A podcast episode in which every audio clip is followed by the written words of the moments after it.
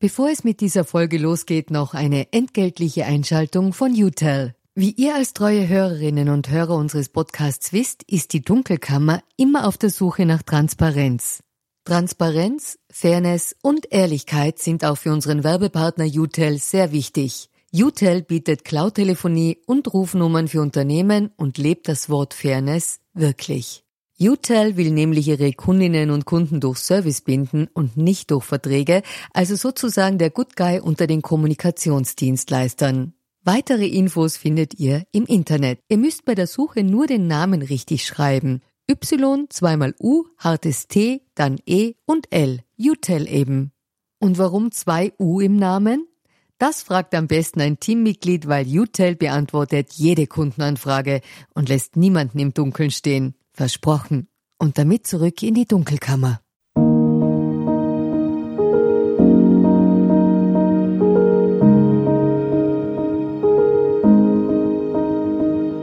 Herzlich willkommen in der Dunkelkammer. Mein Name ist Michael Nickbasch, ich bin freier Journalist und beschäftige mich mit mächtigen Menschen. Also genauer mit der dunklen Seite der Macht.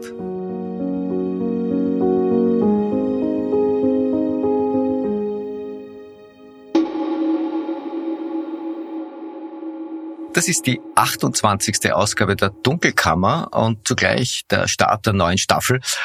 Wobei wir lassen das mit der Nummerierung einfach weiterlaufen. Wir fangen jetzt nicht wieder mit eins an, weil dem Grunde nach mache ich ja ohnehin keine in sich abgebundenen Staffeln. Ja. Themenschwerpunkt von Episode 28, das Duell der Kurzfilme. Ich spreche mit den Regisseuren Sascha Kölnreitner und Kurt Langbein.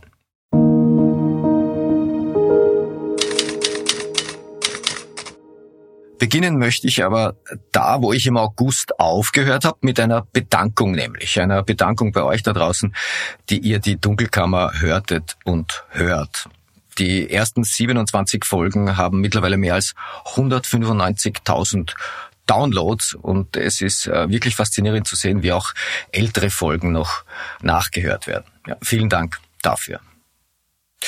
Ich hoffe, ihr hattet einen guten Sommer, konntet Kraft und Zuversicht tanken. Die werden wir nämlich brauchen. Ja, der Herbst verspricht schon einmal Kurzweil, womit ich auch schon beim Thema wäre. Sebastian Kurz. Ja, er ist eigentlich weg und dann auch wieder nicht. Ab dem 18. Oktober muss Kurz sich vor einem Richter wegen falscher Beweisaussage verantworten, zusammen mit der früheren ÖVP-Bundesparteiobfrau Bettina Glatz-Kremsner und Kurzens früherem Kabinettschef Bernhard Bonelli. Am 21. September, also noch davor, erscheint der prononciert kurzkritische Kinofilm Projekt Ballhausplatz von Regisseur Kurt Langbein. Ja, und dieser Film beschreibt im Kern das System Kurz.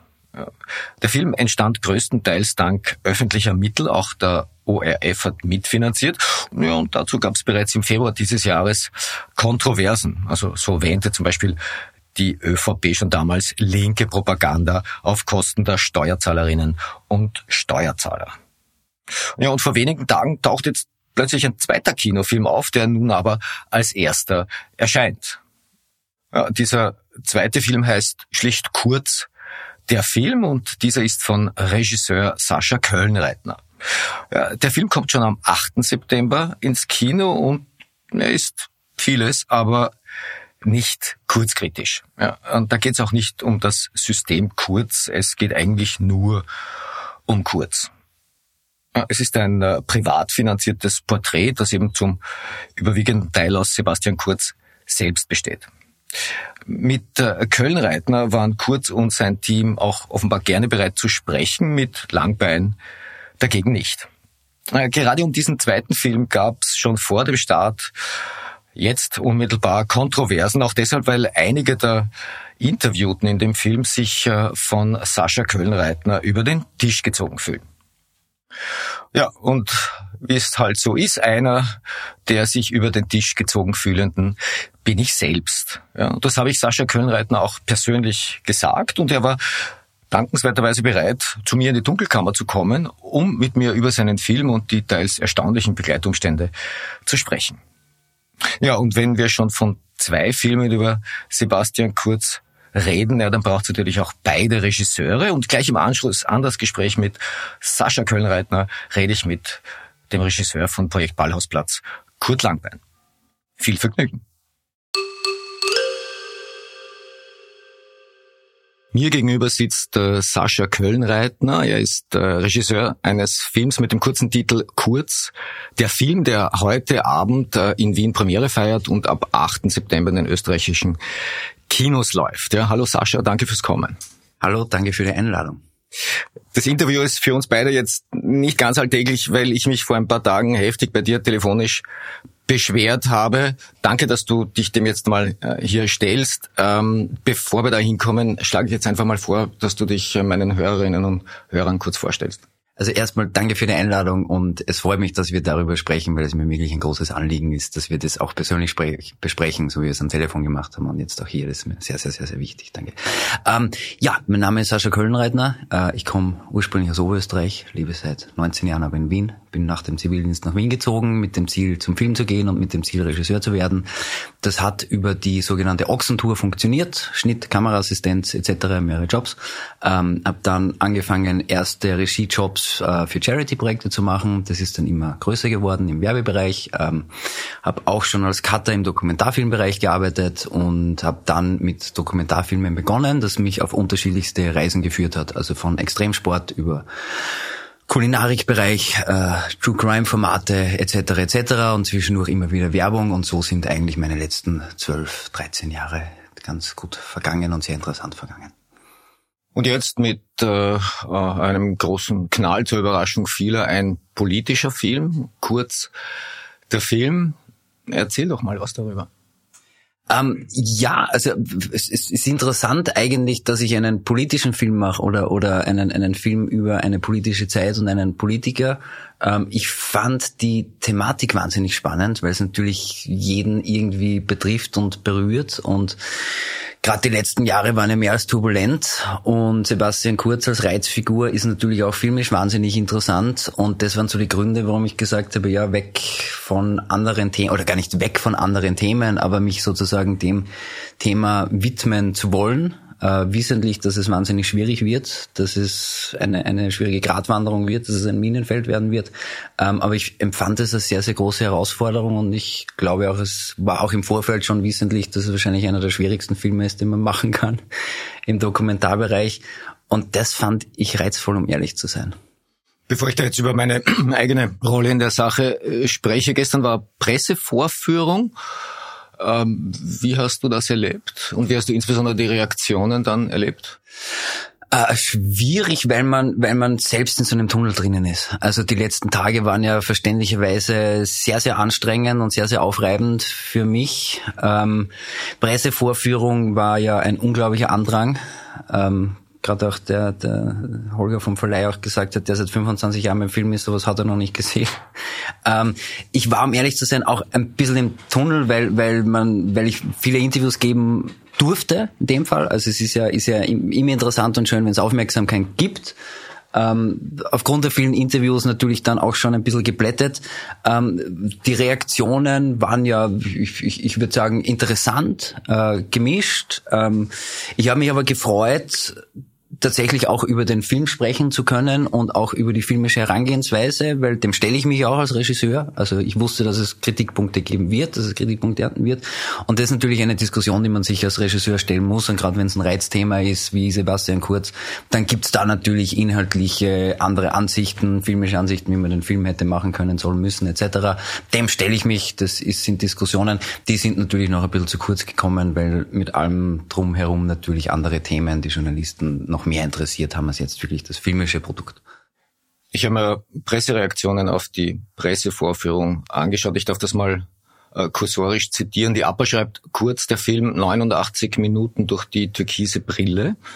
Der Standard schreibt, äh, der Beginn gab schon einmal die Stoßrichtung vor, was im 87-minütigen Werk zu erwarten ist. Kurz, kurz, Kurz.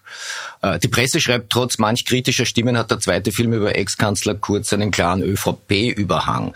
Überraschend ist auch äh, der Boulevard, also äh, OE24 zum Beispiel schreibt, kein einziger aktiver ÖVP-Politiker kommt vor, dafür werden alte ÖVP-Werbeclips und viele Kurzunterstützer gezeigt, aber nur wenige Kritiker. Ähm, ich lese weiter. Heute inhaltlich oberflächlich, Themen wie Corona, Ibiza werden im Staccato durchgepeitscht. Auch hier wird der Mangel an Kritikern moniert und äh, interessant auch der Kurier. Ähm, der abermals bemängelt, dass zu wenig Kritiker zu Wort kommen. Dafür wird jenen Raum gegeben, die Zitat Erfolg schafft, Gefolgschaft sagen, wie äh, Köstinger. Ähm, also es wird insgesamt in den Pressereaktionen auf den Film eine mangelnde Ausgewogenheit eingeworfen. Was sagst du dazu?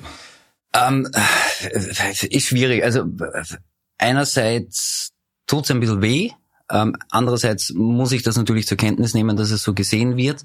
Ähm, es ist aber so, dass natürlich jeder, gerade weil so viel im Vorfeld spekuliert wird und weil es ja auch ein Politikum ist und ein politisches jetzt sozusagen großes Minenfeld geöffnet wurde, ähm, erwartet natürlich jeder irgendwie eine andere Art und Weise von Film. Jeder, jeder für sich und das ist die Art und Weise des Films, wie wir im Schnitt dann entschieden haben. Ich glaube, dass es so gut funktioniert und, und das ist der Grund, warum es ein bisschen wehtut, wenn es jetzt sozusagen in die Richtung geht. Ähm, übrigens, die Reaktionen sind zu einem guten Teil auch wirklich neu für mich, weil ich habe seit gestern nichts gelesen. Ähm, es sind jetzt unterschiedliche Punkte drinnen. Einerseits viel kurz, ja, absolut. Ähm, das das habe ich schon im Schnitt kommen sehen, dass das natürlich ein Kritikpunkt ist. Ähm, weil auch sich gezeigt hat und auch dramaturgisch gezeigt hat, ähm, es funktioniert als Film, ich muss immer sagen, für mich und, und, und, und, und im, im Schnitt ähm, dramaturgisch interessanter, wenn es mehr in Richtung Porträt geht als politische Abhandlung. Also wie ich auch gestern gesagt hatte, ich bin kein Freund von Erklärstücken und ich fand es interessant und es hat sich wirklich im Schnitt gezeigt. Und, und, der Schnitt ist lange Zeit sozusagen auch auf einem Scheideweg gestanden. Ähm, ist es ist es mehr eine Abhandlung? Ist es ist es mehr einordnend? Ist es ist es wirklich Parität? Man hat ein Thema, man ordnet das Thema wieder ein, man hat Kritikstimmen. Ähm, wir haben sämtliche Kapitel mit mit äh, ein, viel längerer Laufzeit natürlich. Ähm, und da haben wir aber gesehen, dass es dann tatsächlich, und das klingt jetzt vielleicht blöd, ähm, dramaturgisch ein bisschen langweiliger wird. Also ganz offen und ehrlich. Und er war wirklich lang am Scheideweg und ich habe mit meinen Dramaturgen auch darüber gesprochen. Ich habe extra auch Dramaturgen aus Deutschland ins Boot geholt, gleich von Beginn an, weil ich wollte, dass es als, als, als filmisch, dass es filmisch funktioniert und denen vertraue ich. Und die sind sehr gut in dem, was sie machen, ähm, um, um eine Einordnung zu haben, ohne, ohne jetzt große politische Vormeinung, weil die kommen aus Norddeutschland und die wissen natürlich über, über die Causa ungefähr Bescheid und über Sebastian ungefähr Bescheid, ähm, haben sich dann aber erst eingelesen und mir war es wichtig, dass es sozusagen eine, eine dramaturgische Einordnung gibt. Und wie wir dann die Entscheidung getroffen haben, es ist filmisch unseres Erachtens interessanter und wirkungsvoller, wenn es mehr in Richtung Porträt geht, wusste ich, dass es natürlich, natürlich Kritikpunkte nach sich ziehen wird. Ähm, dass man da natürlich auch in einen Kosmos eintaucht, ähm, ist auch verständlich. Und dass dadurch sozusagen auch, wie jetzt tituliert wird, mehr Türkis und mehr kurz vorkommt. Und sei es in der Zeit und auch von der, von der Stimmung, wenn man natürlich dann öfter deren Blickwinkel einnimmt, von der Erzählung, wie wir durchführen, ähm, ist auch, liegt auch in der Natur der Sache. Ähm, das ist, das ist das eine. Ähm, jetzt habe ich den zweiten Punkt vergessen. Ähm, äh, die kritischen Stimmen ähm, das ist auch gestern beim Pressescreening des Öfteren gekommen. Ähm, das, ja, ist, ist das Kritikpunkt über den Film, stelle ich mich auch dem. Ähm, ich bin aber der Meinung, dass sich eben die Kritikpunkte und die Einordnung der Kritikpunkte nicht unbedingt an der Anzahl und Länge ausmachen lassen oder, oder bewerten lassen, ähm, weil eben, wie gesagt, ein, ein, ein 50-50-Verhältnis zum Beispiel dramaturgisch nicht so funktioniert hätte. Was mir aber auch wichtig ist zu sagen, ist, es gibt auch Kritikpunkte, die nicht ausgesprochen werden. Und ich tue mir jetzt wahnsinnig schwer darüber zu sprechen, weil ich nicht meinen ganzen Film erklären will und weil er erst am Freitag oder Samstag ins Kino kommt ähm, und ich nicht alles im Film vorweg verraten will. Also bitte um Verständnis, dass es für mich da wahnsinnig schwierig ist, über das filmische Produkt zu sprechen. Ähm, aber als, als Vorbilder zum Beispiel dramaturgisch haben gedient ähm, unter vielen, vielen Dokumentarfilmen, die ich mir natürlich angesehen habe, über diverse Politiker und Politikerinnen, die alle in unterschiedliche Richtungen gehen. Ähm, auch unter Anführungszeichen fiktionale ähm, Filme und Serien über echte Menschencharaktere, zum Beispiel die Geschichte über den Spotify-Gründer. Äh, ich glaube, es heißt The Playlist läuft, glaube ich, auf Netflix eine fünfteilige Serie. Ähm, das war eine Herangehensweise, die wir auch durchbesprochen hatten, weil's, weil die Polarisierung immer ein großes Thema war, war mal meine Idee, warum erzählen wir den Film nicht 50-50 aus zwei Perspektiven. Äh, der, der Playlist zur Information erzählt die Geschichte, glaube ich, aus vier oder fünf Perspektiven. Ähm, wir haben dann entschieden, das funktioniert nicht, weil wir sehr begrenzt Material zur Verfügung haben und sich dann sozusagen das Archivmaterial totläuft und das funktioniert einfach visuell filmisch nicht. Und das wäre, würde man sozusagen es drehen, so wie die, die, der, der Ibiza-Fall verfilmt worden ist, dann wäre das und, und ich will da niemanden was ins, in den Mund oder, oder in die Produktionswege leiten, weil das wäre natürlich auch spannend zu machen, ähm, wäre das eine Herangehensweise. Für, die für den Dokumentarfilm hat es, hat es nicht funktioniert. Äh, lange Rede, kurzer Sinn. Äh, es sind auch viele Punkte und Begebenheiten drinnen und auch Kritikpunkte, ähm, die vorkommen, die aber nicht dezidiert äh, erklärt werden, wo sich niemand hinsetzt und sagt, schau, das ist da und da. Und das ist auch der Grund, warum, warum Sebastian Kurz und andere auch viel zu Wort kommen, weil meines Empfindens nach sie auch Dinge sagen, die auch eine Geisteshaltung zeigen, zu denen sie auch stehen ähm, und auch Dinge und Einordnungen gezeigt werden, zu denen sie auch stehen. Und das beschreibt einen Kosmos und eine Geisteshaltung und meines Erachtens auch offenbarende Dinge, die man so vielleicht wahrscheinlich noch nicht gehört hat und meinem, meinem Empfinden nach dem auch Raum zu geben und das auch hinzustellen, ist auch, wenn man zu sehen will und man muss es auch sehen, ist auch ein Kritikpunkt. Und wie gesagt, ich bin kein Freund von Erklärstücken. Es ist immer die Frage, wie, wie ordnet man sein Publikum ein. Aber wenn man genau hinsieht, dann finden sich da noch viele Dinge, die man auch als Kritikpunkte gelten lassen muss, meines Erachtens, und nicht nur die Dinge, die tatsächlich gesagt werden und erklärt werden. Dennoch, ähm, es ist wirklich viel Sebastian Kurz zu sehen. Äh, und zwar Sebastian Kurz, der über Sebastian Kurz spricht. Und eigentlich hört man Sebastian Kurz dabei zu, wie schwer es ist, Sebastian Kurz zu sein. Ähm, das wirkt teilweise wie ein innerer Monolog, äh, der durchbrochen wird durch, also mich auch zum Beispiel. Versuchen wir mal an den Anfang der Geschichte zu gehen. Wann, äh, wann ist denn der Plan zu diesem Film und insbesondere auch die Bereitschaft von Kurz und Team? Es taucht ja nicht nur er allein auf, es sind erstaunlicherweise auch Leute, die ich so überhaupt noch nie vor einer Kamera gesehen habe. Also aus seinem früheren oder jetzigen Team, äh, Fleischmann, Frischmann, Steiner, das sind äh, äh, keine Menschen, die sonst das Licht der Öffentlichkeit suchen. Ähm, wie hat das begonnen? Also begonnen hat es, wie, wie schon öfter gesagt, tatsächlich im, im Frühjahr letzten Jahr, äh, Frühsommer letzten Jahres. Ähm, Michi Reisch und ich haben schon mehrere, mehrere Projekte gemeinsam gemacht. Wir haben beim Papier drüber gesonnen, was, was könnte man noch weitermachen. Ja, meinte, während, während Corona ist ihm die Idee gekommen, man könnte einen Film machen, der so in, in das politische System hinein sticht, hineinblickt. Ähm, gesagt, ja, ist grundsätzlich interessant. Ähm, und dann hat er und ich gesagt, naja, die interessanteste Figur und interessant wirklich von beiden Seiten auch zu sehen, bitte, ähm, ist natürlich Sebastian Kurz. Eine Reizfigur, ähm, ein Mysterium, ein Phänomen, ähm, wie auch immer man das titulieren möchte, ähm, ist natürlich filmisch wahnsinnig interessant. Und ich habe wirklich länger gezögert, weil es ein politischer Film ist, ähm, weil es sozusagen filmisch bisher noch nicht mein Metier war. Ähm, mich hat aber, wie gesagt, die, die, die Geschichte, um es jetzt ganz blöd zu sagen, weil ich sehe es dann tatsächlich immer auch vom filmischen, dramaturgischen Standpunkt, ähm, schon sehr, sehr interessiert hat.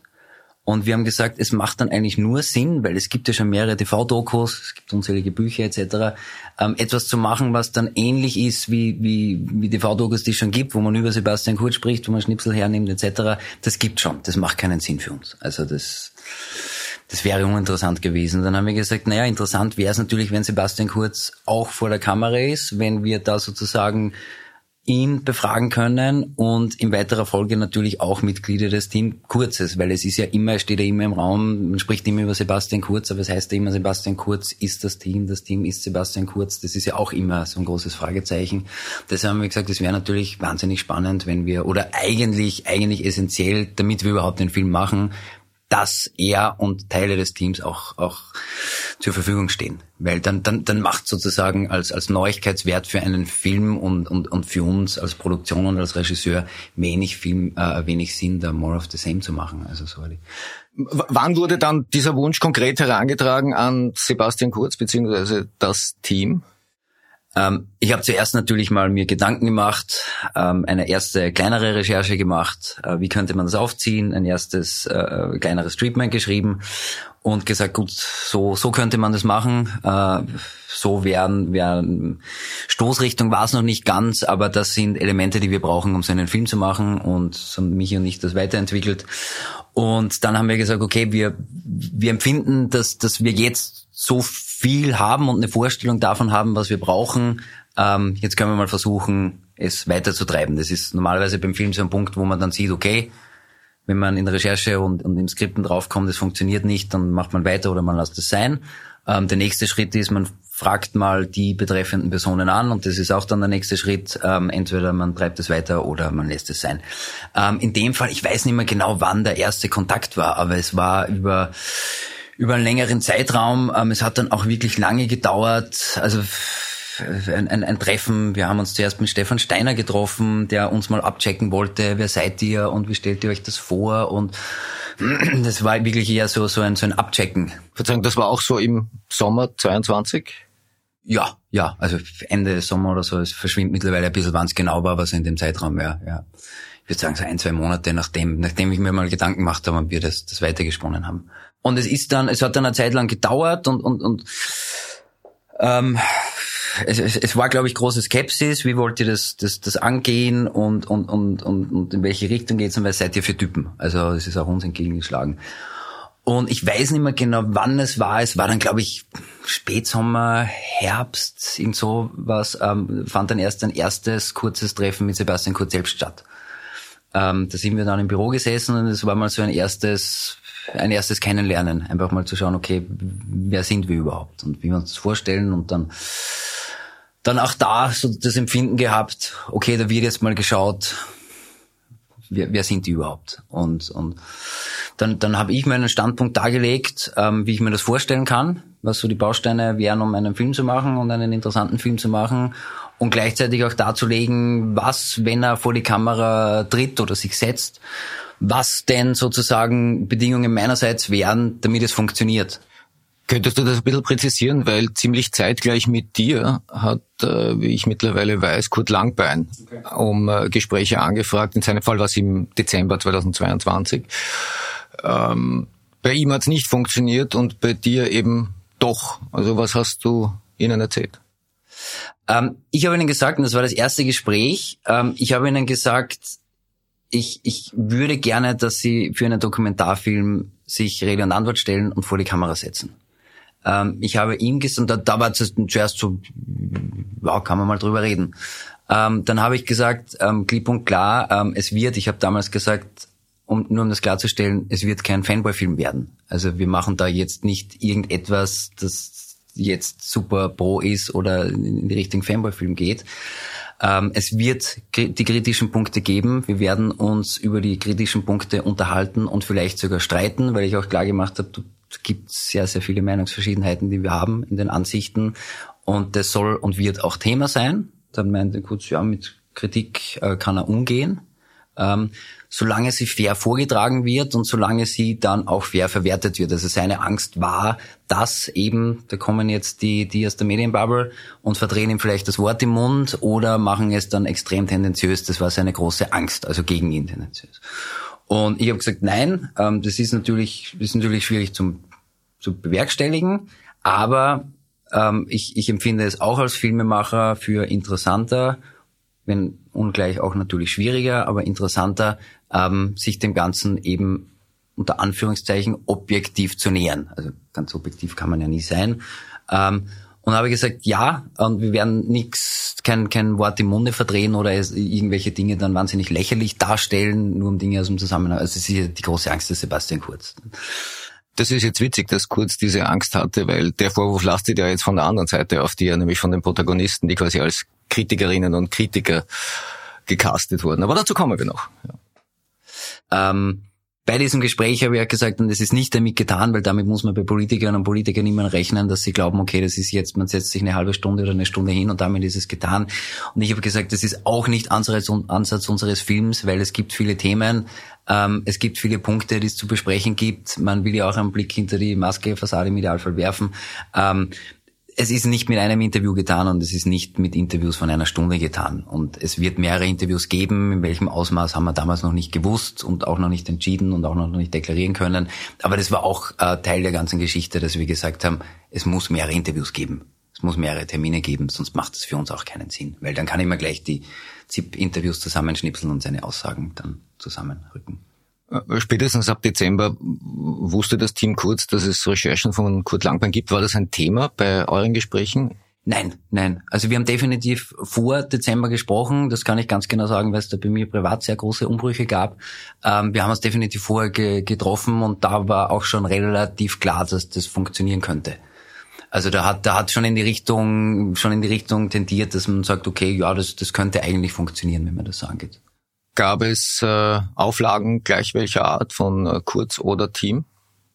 Die Auflage, die einzige Auflage, die es gibt, ist, dass man ihm nicht das Wort im Munde verdreht und dass man sich den Themengebieten nicht so tendenziös nähert, dass er von Anfang an deppert dasteht.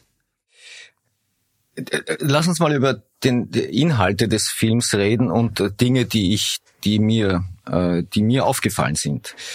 Äh, und ich, ich ziehe jetzt das weiter, was Kolleginnen und Kollegen bei, bei Zeitungen jetzt schon an Kritik geübt haben, nämlich die, die Riege der Protagonisten und Protagonistinnen. Ähm, mir geht es jetzt aber gar nicht so sehr um die Namen an sich, sondern das, was die unter anderem sagen. Und äh, da hat es mich teilweise äh, ein bisschen geschüttelt im Kinosaal. Ähm, da ist ein Michael Spindelecker zum Beispiel, der faktisch unwidersprochen die Arbeit der Staatsanwälte, die gegen Kurz ermitteln, als politisch motiviert darstellen darf. Das bleibt irgendwie so im Raum hängen. Ähm, Wolfgang Schüssel, soweit ich mich erinnere, darf Projekt Ballhausplatz also äh, der Putsch gegen, gegen Mitterlehner, ähm, äh, darf äh, Projekt Ballhausplatz als eine Art Verschwörungstheorie beschreiben. Und Leute lieben halt Verschwörungstheorien. Ähm, und soweit ich mich erinnere, ist es auch Schüssel, der die eigentlich die gesamte, den gesamten Chat-Kosmos als äh, Geschichte abtut, die in die Privatsphäre fällt. Ähm, also eine Reihe von, von äh, insbesondere den ehemaligen ÖVP-Granten dürfen all das, was ich eigentlich seit Jahren mache, äh, nämlich versuche Missständen nachzusteigen und äh, diese zu beschreiben, äh, als Verschwörungstheorie, als Privatsphäre, als eigentlich eh nichts abtun. Äh, ich sage in dem Film zu all dem nichts zum Beispiel. Ja, ich sage zu anderen Dingen was. Ähm, es fällt auch auf, dass äh, die die Demontage von Reinhold Mitterlehner eigentlich nur vorbeifliegt, so wie auch die Pandemie in dem Film vorbeifliegt, wie Ibiza vorbeifliegt. Ja, äh, die politischen und strafrechtlich relevanten Vorwürfe ähm, in dem Umfeld, also Postenschacher, ähm, Anzeigenkorruption, manipulierte Umfragen, auch das fliegt nur so vorbei. Es ist teilweise fliegt es in Schlagzeilen vorbei. Und in letzter Konsequenz tut Kurz das ab mit, ja, es stimmt ja eh alles nicht. Ähm, das musste ja bewusst gewesen sein, weil dir ja wohl auch bewusst gewesen ist, dass er dazu nichts sagen wird. Also das Falschaussageverfahren zum Beispiel, das kommt, soweit ich weiß, mit überhaupt keinem Wort vor. Ähm, jetzt für die Zuseherinnen und Zuseher, die das nicht wissen, denen wird es nicht abgehen, aber die, die es wissen, denen fehlt es dann eben doch. Und es fehlt jetzt im Film jeder Hinweis darauf, dass dich das zum Beispiel vielleicht interessiert hätte. Es kommt halt einfach kaum vor. Äh, ja, das sind jetzt viele Punkte auf einmal. Ähm, ich, ich, will konkret dazu dazu was sagen, weil weil jedes jedes Ding für sich ähm, ähm, spricht. Ähm, erstens oder einerseits ähm, eines der großen Themen, die ich immer gesehen habe, war die Polarisierung und ähm, gerade Aussagen, die sozusagen der einen Seite gefallen, der anderen nicht und Aussagen von der anderen Seite, die der einen Seite gefallen und nicht, ähm, war immer Teil des Konzepts das war immer Teil des Konzepts und das, das macht auch diese, nochmal despektierlich gesagt, Geschichte, dramaturgische Geschichte sehr interessant. Wenn gleich auch wahnsinnig schwierig und auch in der Rezeption schwierig, wie man jetzt sieht. Ähm, dass Aussagen vorkommen, wie zum Beispiel Wolfgang Schüssel, der sagt, ähm, das ist alle, oder die Menschen lieben Verschwörungstheorien, ähm, ist ein Sukus aus einem Gespräch und es, es ist immer der Fall, natürlich, es gibt, wir haben lange Gespräche geführt, es gibt Dutzende Aussagen von vielen, vielen Seiten, ähm, wo es schade ist, dass die nicht drinnen sind. Es gibt ganze Themenkomplexe, wo es schade ist, dass die nicht drinnen sind. Ähm, Dazu sei gesagt, dass jeder Themenkomplex für sich und wir haben Schnittvarianten, wo jeder Themenkomplex größer ist und auch andere Themenkomplexe drinnen sind, ähm, dass jeder für sich einen Film wert wäre. Also es ist einfach so viel drin, dass jeder für sich einen Film wert wäre und wir haben uns dann darauf konzentriert, ähm, wirklich als eines der Hauptthemen die Polarisierung auch im Film wirken zu lassen. Und da kommen nun mal, und dazu kann man jetzt stehen, wie man will, ich muss mich dafür rechtfertigen und dazu stehe ich auch, ähm, da kommen auch Aussagen vor, die einem schmecken oder die einem nicht schmecken. Ja, aber ähm, entschuldige ganz ehrlich, ja. Projekt Ballhausplatz ist keine Verschwörungstheorie. Nein, ab, absolut. Das, das will ich, das will ich auch, auch, auch sagen. Das ist ja auch nicht meine persönliche Meinung, dass das eine Verschwörungstheorie ist, auf keinen Fall. Aber die, die eine Seite tut das immer ab als Verschwörungstheorien. Und genauso in den Gesprächen mit Sebastian Kurz, wenn, wenn jetzt Ermittlungen angesprochen werden, wenn Postenkorruption angesprochen wird, dazu wird einfach nichts gesagt. Also das ist auch die, die Linie, ähm, die jetzt schon seit längerem gefahren wird an Aussagen, da habe auch ich nicht mehr rausbekommen. Und um ehrlich zu sein, das habe ich mir auch nicht erwartet von den Interviews, dass man hier einen anderen Einblick bekommt oder dass irgendetwas gesagt wird, was von dem abweicht, was vorher gesagt wurde. Also das, da wäre ich wahnsinnig naiv zu glauben, dass, dass da was, was wirklich Neues gekommen wäre. Ähm, und deswegen gibt's auch, gibt's auch in Themenfeldern mal mehr, mal weniger Aussagen von diversen Personen, ähm, weil auch im Interview um ehrlich zu sein, nicht was wahnsinnig Spannendes rausgekommen ist. Und es ist dann eher im Sukus des Films zu sehen, wenn jetzt zum Beispiel jemand beim Thema jetzt nichts sagt, oder Sebastian Kurz da keine, keine Stellungnahme zu einem Thema hat, dann hat es den Grund, weil es die gleiche Linie war, die wir jetzt kennen seit eineinhalb, zwei Jahren oder, oder länger und dass polarisierende Aussagen drinnen sind, die man aber, und da weise ich auch darauf hin, wirklich auch bitte sehr zweischneidig sehen muss, weil es eine Wertehaltung zeigt. Und gerade Andreas Kohl hat auch einige Zitate und auch Schüssel und auch Spindelecker, ähm, die ich ja unkommentiert stehen lasse, die nicht eingeordnet werden von anderen, die einem jetzt erklären, wie das zu sehen ist. Meines Erachtens zeigt es aber eine, eine Sicht auf die Dinge, die ich persönlich als, als äh, höflich formuliert interessant finde. Ähm, und ja, es ist im, im, im Kontext der, der, der ganzen Dinge, die die letzten Tage herumgeschwirrt sind, natürlich schwierig und es beeinflusst den Film und es beeinflusst, wie der Film gesehen wird. Also mir wäre es jetzt auch lieber gewesen, Aufmerksamkeit ist super, aber mit allem, was herumgeschwirrt ist, ein Konvoluten, wäre ich lieber, wenn hätte die Hälfte auch gereicht und es beeinflusst natürlich, wie Menschen den Film sehen. Und ich kann immer nur sagen, ähm, der Ansatz war, es, es, es dramaturgisch mehr wie einen Spielfilm zu machen, dass man einen Kosmos zeigt, und, und dass man Figuren zeigt, bitte verzeiht den Ausdruck, dramaturgisch sind es dann Figuren, ähm, und da werden auch Dinge gesagt, die vielen nicht schmecken, aber es zeigt etwas, es zeigt den Kosmos. Ähm, auch, auch, nochmal, bitte, es tut, ich tue mir wahnsinnig schwer, über den Film zu reden, weil er noch nicht draußen ist und ich nicht den ganzen Film jetzt durchexerzieren will, aber es kommen auch Einstellungen, es gibt Close-ups von Dingen, es gibt Kommentare, wo auch Sebastian Kurz über Dinge spricht, in welchem Umfeld er sich bewegt. Ähm, äh, Bilder, die wir gemacht haben aus seinem Büro, da kommen Dinge vor, die, die zeigen, wo er sich bewegt, wie er sich bewegt, ähm, Aussagen, die er gesagt hat, wo, wozu er auch vollkommen steht und es ist ein, ein gutes Recht dazu zu stehen. Ähm, aber ich will das auch nicht als jetzt pro abgetan haben, weil es mir fern liegt. Ich will nicht, dass man sagt, nur weil die Aussage drinnen ist und weil Schüssel drinnen ist und weil Spindelecker das und das sagt, ist es meine Meinung und ich gebe das rein, damit es mehr Pro-Tendenz hat, weil jetzt wägen gerade alle ab, wie viel Pro-Anteil, wie viel, wie viel Kontra-Anteil. Für mich ist es ein, ein, ein Film, der als Film funktionieren muss. Und da bewegen wir uns in einem Kosmos. Und da sagen Leute etwas, was nicht schön ist. Je nachdem, aus welcher Seite, von welcher Seite man es sehen will. Und es wird viel gezeigt und ich bitte wirklich alle und das Publikum auch genau drauf zu, scha zu schauen, weil es werden viele Dinge gezeigt und werden auch eingeordnet, auch Chats werden eingeordnet. Ähm, es setzt sich nur niemand hin, zeigt mit dem Finger drauf und erklärt es danach. Mit ein Grund für die Kontroversen im Vorfeld der Premiere war der Umstand, dass einzelne Leute, die in dem Film vorkommen, äh, sich über den Tisch gezogen fühlen. Einer sitzt dir gegenüber.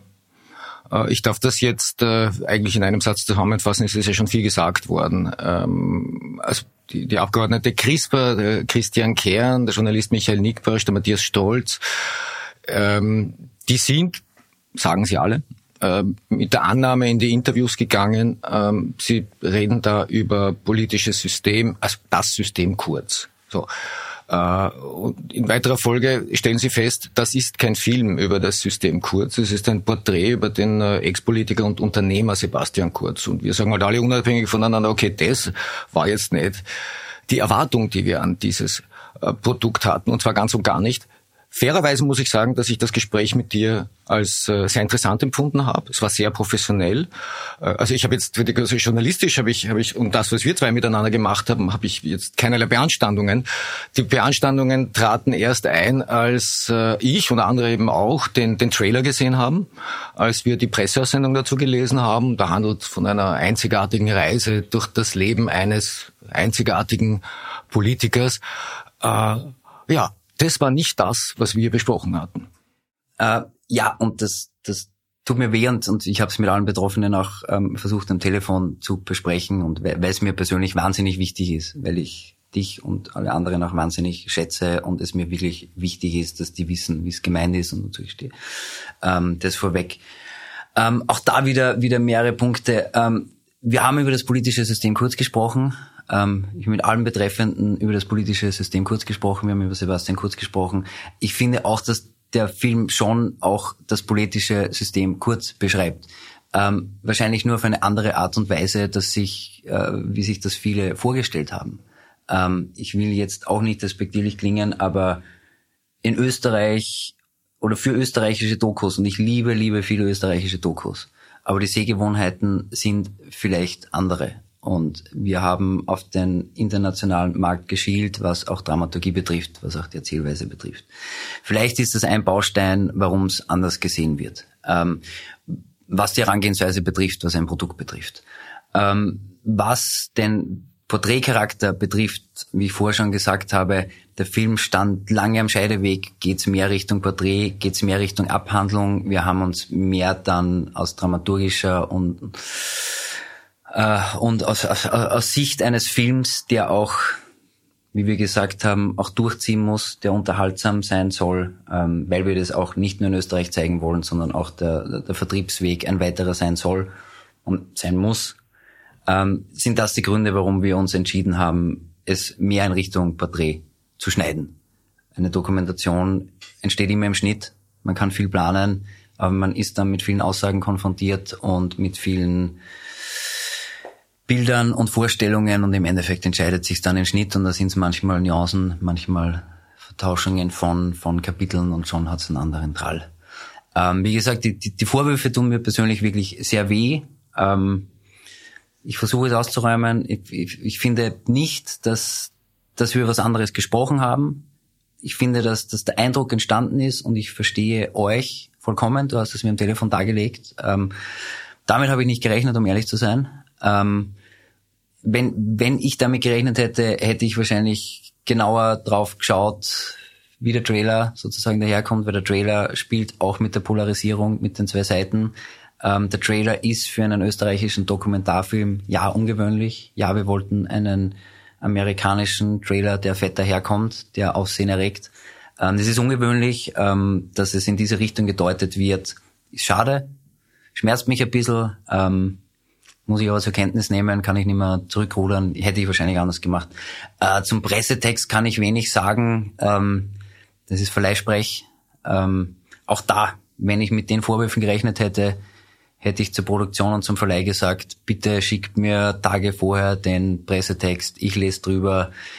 Ähm, ich schaue nochmal, dass es da sozusagen was anders formuliert wird. Ich finde manche Formulierungen nicht glücklich. Ich glaube, es ist der Versuch, in halbwegs neutral zu formulieren, eine Beschreibung über einen Film. Also ich bin nicht wahnsinnig happy damit, aber, aber es sind Formulierungen, die einen Film beschreiben aus Sicht eines Verleihs und nicht eines politischen Statements. Und das war wahrscheinlich der Fehler dahinter. Also hätte ich anders gemacht.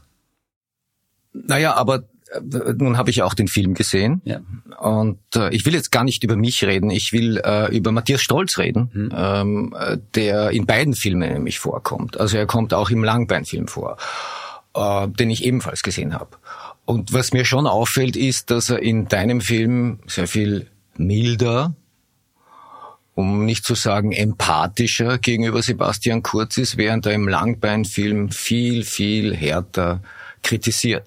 Jetzt kann ich mir kaum vorstellen, dass er das bei dir nicht auch gemacht hat, weil warum sollte er da einen anderen Text haben als dort? Ist da im Schnitt was rausgefallen? Im Schnitt ist natürlich viel rausgefallen vom Interview. Also wir haben uns, ich glaube auch eineinhalb Stunden oder, nein, es war kürzer mit Matthias Stolz, eine, gute knappe Stunde unterhalten. Ähm, natürlich ist da viel rausgefallen, weil verwendet haben wir, was sind es, summa summarum, vier Minuten, das ist fünf Minuten sein, das weiß ich nicht genau.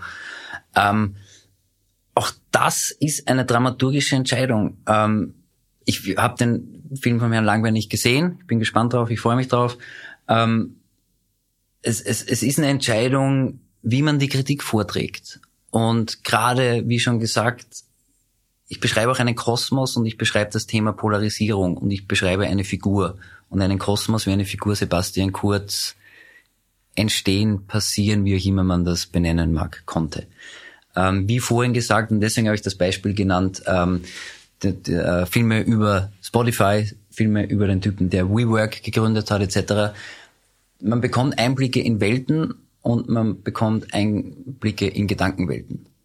Und da ist immer die Frage, wo und wie setzt man dann Kritikpunkte? Ist es, ist es etwas, wo man dann von beiden Seiten sozusagen sich gegenseitig draufhaut? Oder kommen Kritikpunkte auch sozusagen von ja mag es eine mildere Note nennen, aber, aber ich finde, dass sie meines Erachtens deswegen nicht, nicht stark sind. Weil, weil gerade, gerade wenn ein Kritikpunkt aus einem Verständnis heraus passiert, wie Sebastian Strolz, der ja mit Sebastian Kurz auch gemeinsam was machen wollte, wenn der darüber spricht, dass er den früher gut fand, dass er den interessant fand.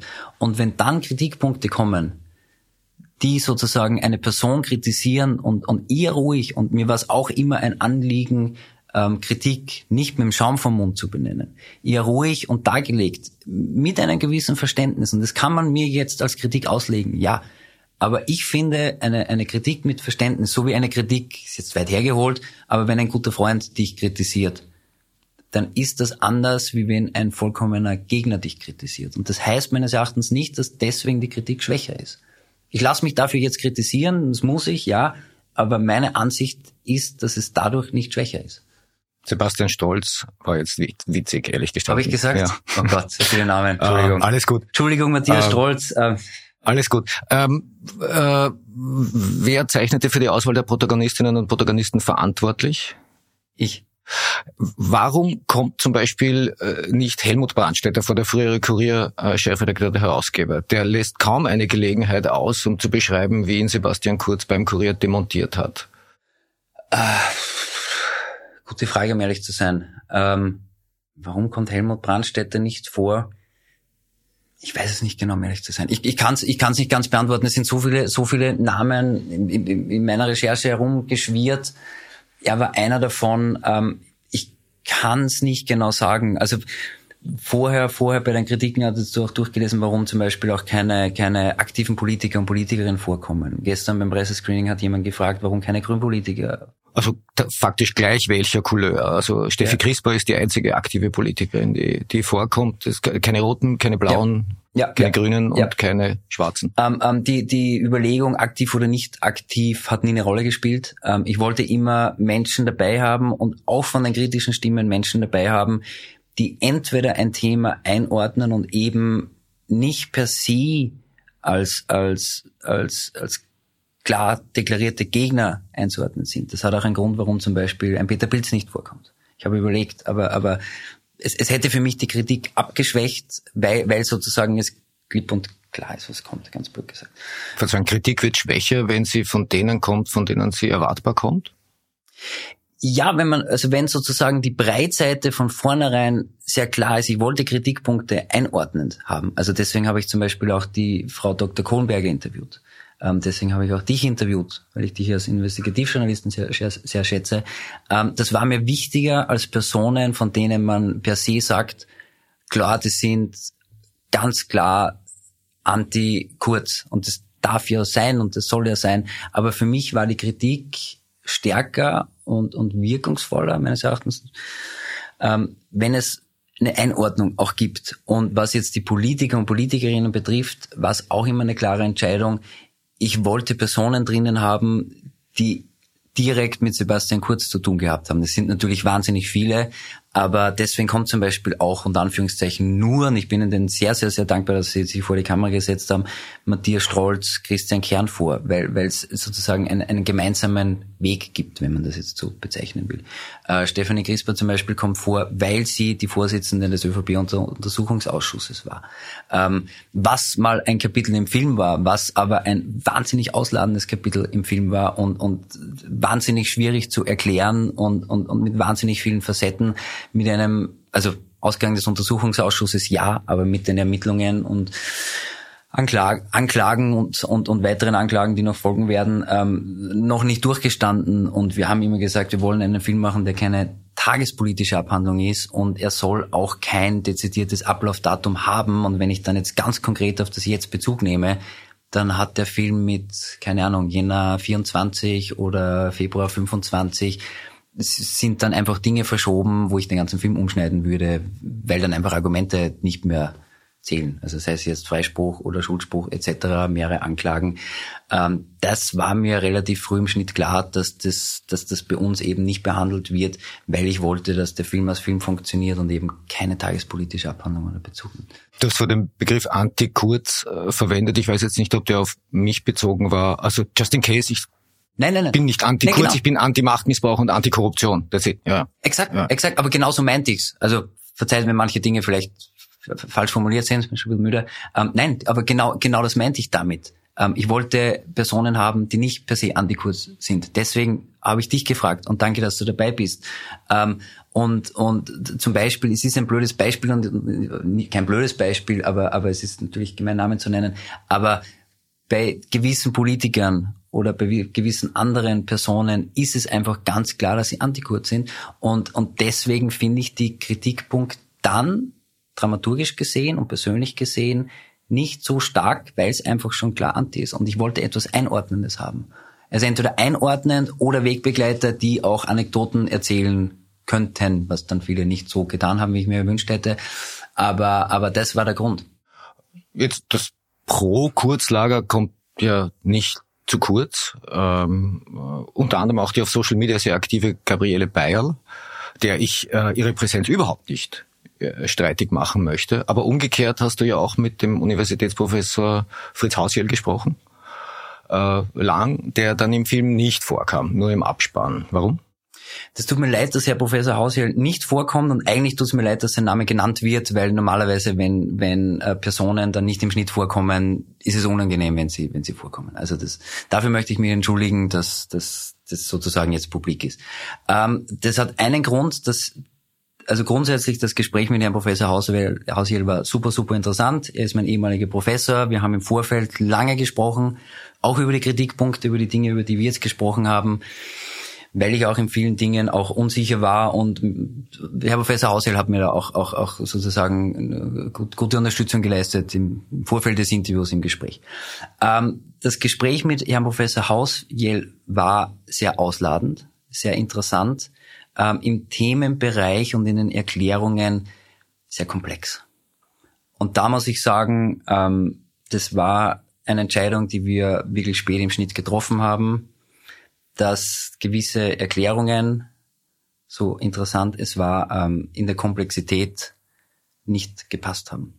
Weil andere Aussagen, es war dann prägnanter, wir haben dann sozusagen Hausjell durch andere Aussagen dann nicht ganz substituiert, das stimmt nicht, aber, aber es, es, es gab dann sozusagen Bits and Pieces und dann haben wir gesagt, der Professor Hausjell hat gute Erklärungen, lange Erklärungen, ähm, und das ist der Grund, warum dann ausgefallen ist. Ähm, das ist auch, auch ein Punkt sozusagen, wo ich jetzt mit der Kritik umgehen muss, was aber grundsätzlich beim Dokumentarfilm, also dass nur eine Person rausgeflogen ist, ist ungewöhnlich. Ich mache, ich habe viele TV-Dokumentationen gemacht. Da porträtiert man zehn Personen, acht Personen. Es fallen zwei, drei ganze Porträts hin und wieder raus. Also das tut mir leid für die betreffenden Personen. Sie nehmen sich Zeit, sie reden. Ich habe mich beim Professor Hausiel auch wirklich entschuldigt. Ähm, ich werde ihm, wie er gebeten hat, auch gern zur, zur Verfügung stehen für irgendwelche Gespräche auf der Uni etc. Als Dankeschön, weil es mir wirklich leid tut und es tut mir leid, dass es öffentlich ist jetzt, dass er nicht im Schnitt vorkommt. Es fallen leider immer wieder Leute aus. Der Film Kurz, der Film hat zwei Wochen Premiere vor der bereits länger erwarteten Premiere von Kurt Langbeins Film. Was für ein Zufall. Der ist doch erkennbar programmiert worden, um ihm den Film abzustechen. Nein, nein. Äh, ich glaube auch nicht, dass es ein, ein Abstechen, wie es jetzt öfter formuliert wird, äh, äh, passieren wird. Ich glaube sogar daran, dass beide Filme, und ich bin davon überzeugt, dass beide Filme davon profitieren werden. Also wir haben das, und das war ja, auch da verschwindet die Zeitachse bei mir, ähm, Barbie und Oppenheimer, der berühmte äh, Barbenheimer-Effekt. Ich glaube nicht, dass der Film von Kurt Langbein daran Schaden nimmt, dass, dass die zwei Filme gleichzeitig erscheinen. Also das vorweg. Ähm, die Programmierung hat nichts damit zu tun und auch wie gemutmaßt wird, dass die Programmierung irgendwas mit der Anklage zu tun hat. Nein, sowas wird länger im Vorfeld geplant, ähm, wann das, wie das irgendwie vonstatten gehen kann, wann ein Film fertig werden kann, ähm, wann ein geeigneter Zeitpunkt sein kann. Es ist es ist ihm angestanden, auch mal noch früher zu starten. Das wäre dann im Sommer gewesen. Verleih hat dann gesagt, es ist ein Schwachsinn, im Sommer zu starten. Die Investoren wollten, dass es so schnell wie möglich kommt, weil wir die weiteren Vertriebskanäle, weil sie die weiteren Vertriebskanäle dann natürlich nutzen wollen. Ähm, es gibt jetzt schon viele Angebote von Sendern und Streamern seit gestern. Ähm, Verleih hat gesagt, seid ihr wahnsinnig Sommer frühestmögliche Zeitpunkt ist dann der Ferienbeginn gewesen, das war vorgeplant. Also so kurzfristig, glaube ich, kann man es nicht machen. Aber da habe ich nicht den genauen Einblick, wie dann eine Programmierung und wie schnell eine Programmierung tatsächlich laufen kann. Ähm, ich kann aber sagen, es, es ist nichts, was ad hoc passieren könnte. Finanziert wird der Film von einer äh, deutschen Firma namens Opus R. Äh, ein Geschäftszweck der Handel mit Weinen ist. Ähm, wurde gestern erklärt, okay, sie machen andere Sachen auch noch, soll sein. Ähm, die haben eine Geldsumme in die Hand genommen, über die derzeit noch nicht gesprochen wird. Das war jetzt zuletzt so eine Größenordnung, stand im Raum halbe Million Euro. Das ist äh, knapp weniger als äh, als Kurt Langbeins äh, Budget für den Film war, also das veröffentlichte. Ähm, hat es seitens der Financiers irgendwelche Wünsche an dich gegeben oder deinen Partner Michael Reisch? Es gab seitens der Financiers einen Wunsch, und zwar, dass der Film auch außerhalb Österreichs funktionieren soll. Das war der einzige Wunsch und ich bin ihnen sehr, sehr dankbar, dass sie Geld in die Hand genommen haben. Ähm, die Summen, die herumschwirren und die Summen werden öffentlich werden. Ähm, die müssen sogar öffentlich werden. Weil? Weil ähm, die Postproduktionsfirmen um die FISA Plus Förderung ansuchen. Das ist eine, eine Wirtschaftsförderung. Wirtschaftsförderung. Äh, und dazu muss das Budget offengelegt werden, weil das prozentuell am Gesamtbudget bemessen wird. Und dann wird die Förderung ohnehin öffentlich. Also die, die, die Entschuldige, die, die, die halbe Million ist zu viel oder ist ja. sie, es ist weniger gewesen? Es ist weniger gewesen. Also da, um ehrlich zu sein, da bin ich auch ein bisschen jetzt auf Oberösterreichisch angefressen, ähm, wie bei einigen Punkten, ähm, dass medial irgendwelche Dinge weitergetragen werden. Und ich weiß, dass es Fragen gibt und, und ist ja okay, wenn über die Spekulationen gesprochen wird. Ähm, die letzten Tage hat Michi Reisch und auch die Produzenten wirklich klargestellt und deklariert, dass es unterhalb einer halben Million Euro ist. Den genauen Betrag wollen sie noch nicht nennen. Ich glaube, weil einfach auch nochmal zusammengerechnet werden muss, wie viel es jetzt dann tatsächlich ist. Ähm, die letzte Summe, die ich äh, genannt bekommen habe, ist deutlich unter 500.000 Euro. Das hat auch Michi Reisch gesagt und das haben auch die Herren von der Opus gesagt. Und ähm, auch gestern stand in den Zeitungen wieder die Summe von 500.000 Euro, die Michi Reisch nennt. Und da bin ich wirklich ein bisschen angefressen, weil man etwas sagt, weil man etwas klarstellt und es wird öffentlich werden. Und wie weit unter 500.000, das wird man dann sehen, wenn es öffentlich ist. Aber dass da sozusagen weitergegeben wird, Michi Reisch sagt, das ist eine halbe Million Euro, stimmt nicht Also um, um das. Mich ja. wundert jetzt die Überraschung ein wenig, weil äh, wenn man einen äh, politischen Film macht, der insbesondere Sebastian Kurz so viel Raum gibt, äh, das just vor einem äh, äh, sehr sensiblen Gerichtsverfahren, äh, dem man sich in Wien stellen muss, äh, in einer Zeit, wo Comeback-Pläne äh, allenthalben äh, diskutiert werden. Ist es ja logisch, dass man fragt, wer sind die Leute, die das finanzieren, was hat das gekostet, was war denen das wert? Ja. Nein, äh, ich bin nicht, ich bin nicht überrascht und wir sind alle nicht überrascht, dass es Spekulationen gibt. Und im Nachhinein wäre es gescheiter gewesen, gleich sozusagen das Budget offen zu legen und die Finanzierer offen zu legen, um ehrlich zu sein, dass, dass es sozusagen die Spekulationen so stark in die Richtung gibt, damit haben wir auch nicht gerechnet. Und also ich persönlich habe mir darüber überhaupt keine Gedanken gemacht. Ich mache einen Film. Ähm, aber in den, in den retrospektiven Gesprächen mit den Produzenten, mit den Finanziers haben sie auch gesagt, ja, hätte man wahrscheinlich anders machen sollen. Ähm, ist aber auch höchst ungewöhnlich, sozusagen, gerade weil ja die Marketingkampagne so geplant war, dass es einen großen Aufschlag gibt, dass viel darüber gesprochen wird, dass spekuliert wird, was ist es, weil der Plan war ja auch das riesengroße Plakat. Zwei Tage später gibt es einen sogenannten Störer, der sagt im Kino ab, bla bla bla. Ähm, das war Teil der Kampagne, die ist natürlich jetzt, böse gesagt, ähm, phänomenal aufgegangen. Ähm, jeder spricht drüber. Das ist einer der bekanntesten Filme. Ähm, ist marketingtechnisch aufgegangen wäre komisch gewesen, wenn wir beim Trailer oder auf der Homepage das Budget gleich oder im Pressetext das Budget gleich dazugeben und die Finanzierung gleich dazugeben. Es sind die Vorwürfe gekommen, es sind die Mutmaßungen gekommen. Wir, in dem Fall mich eigentlich ausgenommen, also ich muss mich dafür rechtfertigen, aber es ist nicht mein Metier, ich bin Regisseur und Autor, ähm, haben wirklich versucht, so schnell wie möglich alles zu beantworten und auch klipp und klar zu beantworten. Und ja, das, deswegen sage ich, es, es, es tut dann auch wieder ein bisschen weh, wenn es beantwortet wird und dann, und das spielt jetzt keine große Rolle, jetzt 10, 20.000 Euro auf oder ab in dem Fall. Ähm, aber wenn man sagt, es ist unter und dann wird wieder von gesprochen etc., ja, das ist Teil offenbar der, der Berichterstattung darüber. Ähm, aber ja, das, das, das halte ich persönlich aus, weil es mich in dem Fall nicht betrifft. Äh, zu Opus R, ich bin dankbar, dass sie den Film finanzieren. Und es war auch nicht so, dass, dass die gesagt haben, da habt einen Sack voller Geld und macht einen Film. Sondern es ist tatsächlich so gekommen, ähm, wir haben, Michi hat ihnen das Projekt vorgeschlagen, ich habe ihnen gesagt, wie man das macht. Sie haben sozusagen ein erstes kleines Treatment bekommen. Die meinten, das ist super interessant, ähm, das könnte groß aufgezogen werden, das kann, soll auch im deutschen Sprachraum funktionieren. Das ist eine spannende, wieder dramaturgische Figur, die kann auch in anderen Ländern funktionieren ähm, als Film, wir schießen mal was vor, macht mal die ersten Drehtage. Die haben die ersten Drehtage finanziert. Wir reden von einer Doku, da geht es nicht um wahnsinnig große Summen. Ist auch nicht der erste Film, den ich beginne, ähm, wo Produktion oder Finanziers im Hintergrund Geld vorschießen, um erste Drehtage zu bekommen. Also Zehn von meinen Extremsportfilm, da hat es zweieinhalb Jahre gedauert, bis die Finanzierung geschlossen war. Bis dahin ist er vorfinanziert worden.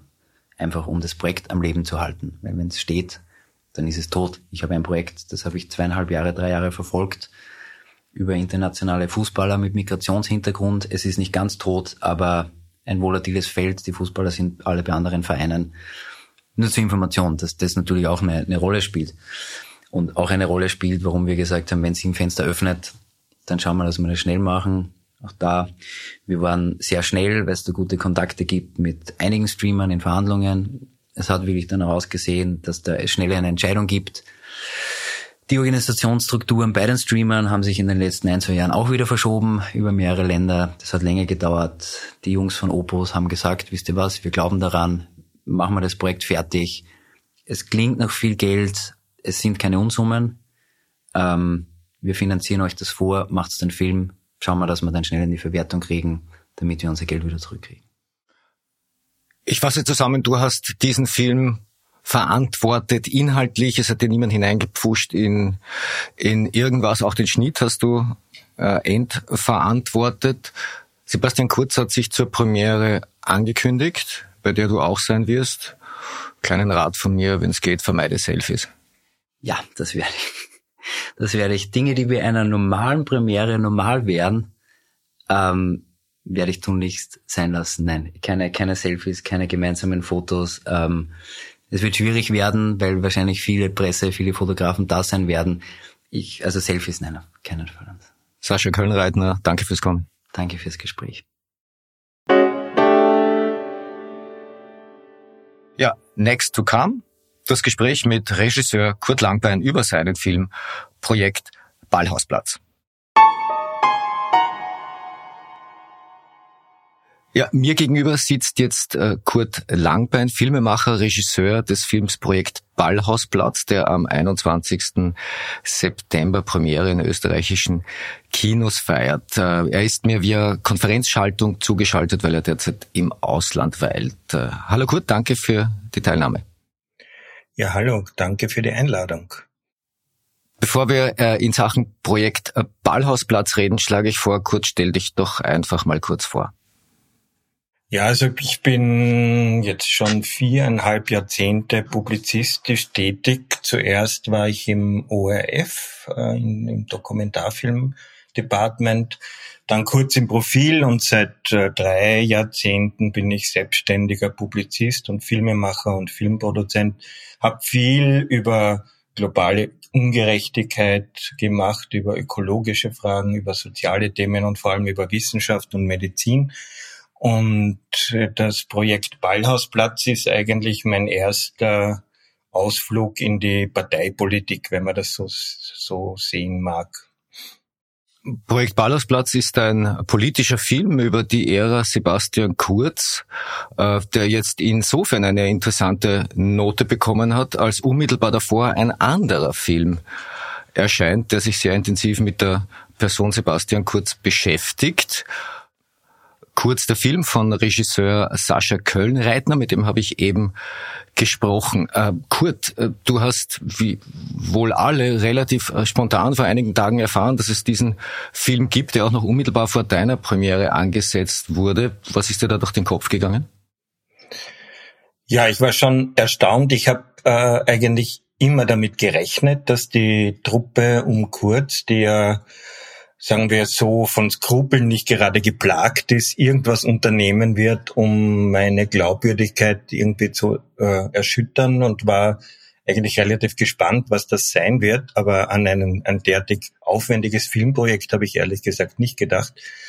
Es ist ja so, dass ich seit Dezember vergangenes Jahr mich bemüht habe, die äh, türkise Truppe um Interviews zu, zu bitten und habe zuerst einzelne Körbe bekommen und dann eigentlich fast wortidente Absagen, so sinngemäß, äh, Sie werden doch nicht glauben, dass wir äh, einem Projekt, äh, an einem Projekt mitwirken, das sich kritisch mit Sebastian Kurz auseinandersetzt. Dann haben wir im März zu drehen begonnen und offenbar parallel dazu hat jemand anderer zu drehen begonnen. Das ist schon viel Ehre, finde ich, dass so viel Aufwand betrieben wird, um äh, die Attraktivität meines Films herauszustreichen, würde ich fast sagen, weil äh, es ist ja ein bisschen das Gegenteil passiert, was intendiert war, weil ganz viele jetzt auf beide Filme schauen, daher auch auf das Projekt Ballhausplatz, das äh, den Aufstieg und den Fall des Sebastian Kurz beschreibt. Ja, steigen wir gleich ein. Was war die Idee hinter dem Filmprojekt Ballhausplatz? Ich wollte verständlich machen oder will verständlich machen, wie es gelingen kann, äh, dass eine kleine Truppe äh, mit den Machtmechanismen gut vertraute Truppe von jungen Männern, sehr jungen Männern, äh, es schaffen, innerhalb von drei Jahren nicht nur eine Partei mit demokratischen Traditionen, sondern auch die Republik zu, zu erobern. Äh, das ist ja tatsächlich so gelaufen. Man möchte es fast nicht glauben. Die haben, äh, weil äh, man kann es deswegen glauben, weil sie das ja auch schriftlich niedergelegt haben. Das Projekt Ballhausplatz ist ein 200 Seiten Papier, wo eigentlich minutiös alles aufgeschrieben ist, was dann Monat für Monat und Woche für Woche passiert ist. Ähm, das ist natürlich traurig zu sehen äh, und wirft ein fragwürdiges Blick, ein fragwürdiges Bild auf unser, den Zustand unserer Republik, dass das möglich ist, ja, dass eine, ein Dutzend Menschen äh, so an die Macht kommen kann, indem sie äh, aus der Partei alle anderen wegputscht und dann äh, unter massiver Medienunterstützung, über die wir dann auch reden sollten, wie die zustande kommt, äh, an die Macht kommt. Und es ist leider auch traurig zu sehen, dass äh, wenn das ein, ein Mensch, der so emporgehoben wird, planvoll und ein gewisses rhetorisches Talent besitzt, es schafft dann auch so attraktiv für sehr viele Wähler zu werden. Ich möchte dich jetzt nicht entmutigen, aber im anderen Kurzfilm, den ich äh, äh gesehen habe, äh, sagt Wolfgang Schüssel oder tut Wolfgang Schüssel Projekt Ballhausplatz als eine Verschwörungstheorie ab. Ja, das entmutigt mich gar nicht, weil das war ja auch immer die Strategie der Kurztruppe und der, äh, Herr Schüssel ist ja einer der Gründerväter ideologisch dieser, dieser Gruppe, dass man alles, äh, was einem vielleicht unangenehm sein könnte, dementiert, löscht, schreddert. Das ist sozusagen ein Standardrepertoire von Ihnen. Das äh, Dokument ist äh, aus meiner Sicht unzweifelhaft echt, weil es auch äh, im Word-Änderungsmodus nach belegbar sozusagen Korrekturen der Prätorianer, einiger der Prätorianer beinhaltet und die werden ja nicht äh, einen Text bearbeiten, den es nicht gibt. Das Projekt Projekt Ballhausplatz, also das Filmprojekt Projekt Ballhausplatz, äh, ist im Gegensatz zum anderen privat offenbar, so wird's gesagt, finanzierten Film mit äh, unter Inanspruchnahme von von Förderungen realisiert worden. Das ist auch der übliche Weg in Österreich, habe ich verstanden, in der Filmbranche. Ja, wir haben glücklicherweise eine recht äh, ordentliche Filmförderung. Die, da sind Jurys da, unabhängig zusammengesetzt, die über die Konzepte sitzen und dann entscheiden, welcher Film die Förderung bekommt, die er braucht, äh, um produziert zu werden. Dann muss man auch die Budgets vorlegen. Das ist alles extrem transparent. Und dann wird auch der ORF gefragt im Rahmen des Film-Fernsehabkommens, ob er da mitmachen will und die legen dann auch noch ein bisschen was drauf. Das ist eine sehr feine Einrichtung, weil aus eigenem Refinanzieren lässt sich äh, ein Dokumentarfilm in Österreich eigentlich nicht. Also leider sind, wenn man 30.000, 40.000 Zuschauer hat, ist das schon ein Spitzenwert äh, in, in den österreichischen Kinos und damit kann man gerade einmal den Eigenanteil, also das eigene Investment, das man hineingibt, das muss man auch und das tun wir natürlich auch äh, refinanzieren. Das Budget für diesen Film betrug knapp unter 600.000 Euro, ja. die wiederum zum größten Teil eben gefördert waren. Ähm, Klammer auf, äh, die andere Produktion sagt, ihr Film sei preiswerter gewesen. Ich lasse das jetzt mal so im Raum stehen. Ich kann das nicht beurteilen. Bisher haben wir noch keine Zahlen dazu gesehen. Äh, soweit es jetzt deinen Film betrifft, äh, habe ich nachgeschaut. Äh, Im Februar 2023 kam erstmals laute Kritik von der ÖVP daran. Äh, zu dem Zeitpunkt gab es ja noch nicht viel von dem Film, glaube ich, aber dennoch gab es scharfe Kritik. Da war dann die Rede davon, dass da linke Propaganda auf Steuergeldkosten gefördert werde. Jetzt liegt der fertige Film vor uns. Äh, ich habe ihn eben auch schon gesehen. Ein, jetzt mal ein Werturteil vom Regisseur selbst. Ist das linke Propaganda? Aus meiner Sicht keinesfalls, aber es überrascht mich nicht, dass die ÖVP so agiert. Äh, es überrascht hat mich schon, dass sie zu einem Zeitpunkt den, einen Film kritisiert, zu dem es den Film noch gar nicht gibt. Also das ist schon auch originell irgendwie. Äh, die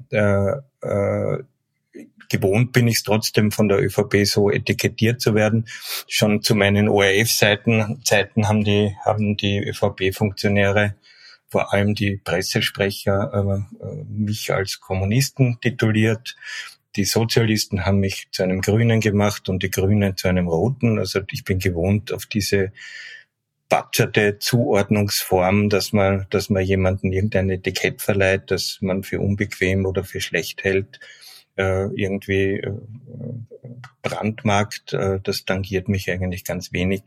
Wirft aber ein bisschen ein, ein Licht auf das Demokratieverständnis oder auch auf das Medienverständnis äh, der ÖVP, sowohl diese Vorauskritik, diese äh, deftige, als auch sozusagen die generelle und allgemeine Ablehnung, ein Interview zu geben und äh, dann auch zu demonstrieren. Wir, wir geben die Interviews zu den Medienmachern, zu denen, von denen wir glauben, dass sie das Richtige für uns machen, weil nichts andere, keine andere Erklärung lässt das zu, dass sie einem, einem Film bereitwillig alle die Interviews geben und dem anderen nicht.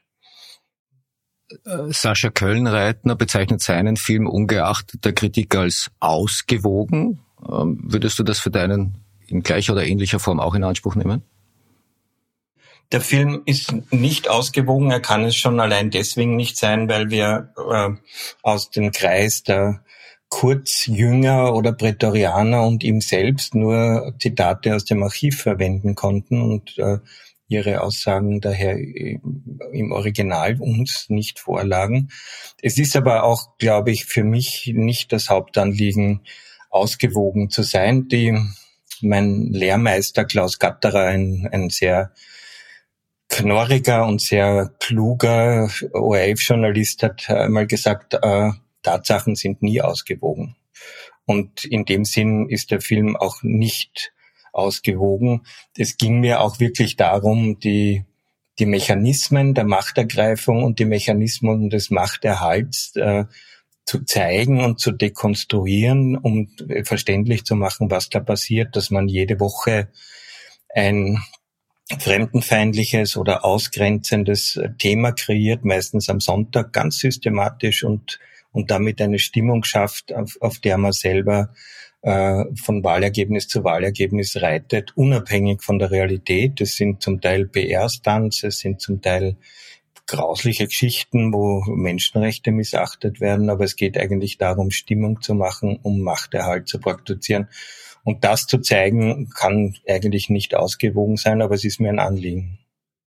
Ich mich tatsächlich festhalten, nachdem ich jetzt beide gesehen habe, der eine Film ist ein Porträt und, und der andere beschreibt tatsächlich ein, ein politisches System oder Handlungen politischer Akteure. Eigentlich lassen sich die Filme gar nicht so wirklich vergleichen, mhm. ähm, weil ja vor allem auch der Deine nicht durch das Leben von Sebastian Kurz schweift, sondern eine ganz bestimmte Episode, äh, eine politische Episode in der Zweiten Republik aufgreift.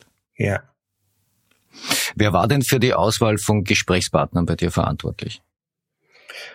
Also die Gesprächspartner habe ich ausgesucht. Ich habe das nicht nach parteipolitischen Kriterien gemacht, sondern ich habe Wegbegleiter gesucht. Zum einen, die vorgegeben waren durch filmische Dokumente. Also es gibt für die, das Jahr 2010, für den ersten Wahlkampf, den der Sebastian Kurz be bestritten hat mit dem berühmt-berüchtigten Geilomobil, gab es einen, einen Dokumentarfilm, äh, den Kollegen damals gemacht haben. Und die Protagonisten, die dort vorgekommen sind, waren natürlich jetzt für mich dann auch Kandidaten, sie weiter, äh, sie weiter äh, filmisch zu begleiten und sie nach ihren Eindrücken, Erlebnissen mit Sebastian Kurz zu befragen. Und die anderen, da habe ich einfach Wegbegleiter gesucht, von denen ich den Eindruck hatte, dass sie besonders bedeutsam und prägnant äh, sein Leben kommentieren können und habe dann auch nicht alle nehmen können, natürlich in den Film, die, mit denen ich probiert habe, ein Interview zu machen. Es kommen natürlich nicht nur äh, vermeintlich äh, Linke, ich lasse das jetzt allerdings sehr unscharf stehen, äh, zu Wort, sondern durchaus aus, auch äh, Parteifreunde, ehemalige Parteifreunde von Sebastian Kurz, also unter anderem Franz Fischler und Ferry Meyer. Ja. Aber natürlich äußern diese sich auch sehr kritisch über ihn.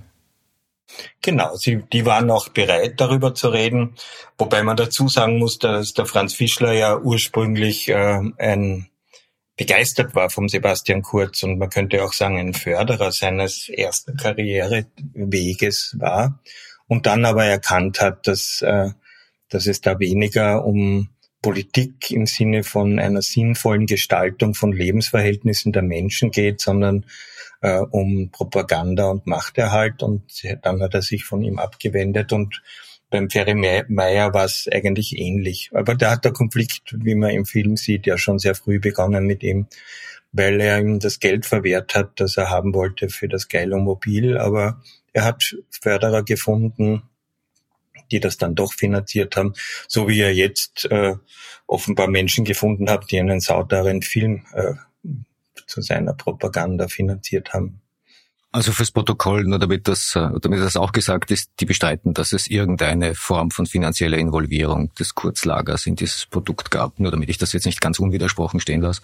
Ja, ja, das ist ja auch ganz normal. Das passiert eigentlich immer regelmäßig, bis das Gegenteil bewiesen ist. Ich darf dich, Kurt, mit äh, zwei Kritiken, die ich gefunden habe zu deinem Film, der jetzt noch nicht so breit der Presse, glaube ich, vorgeführt wurde wie, äh, wie gestern, ähm, der Kurz, der Film.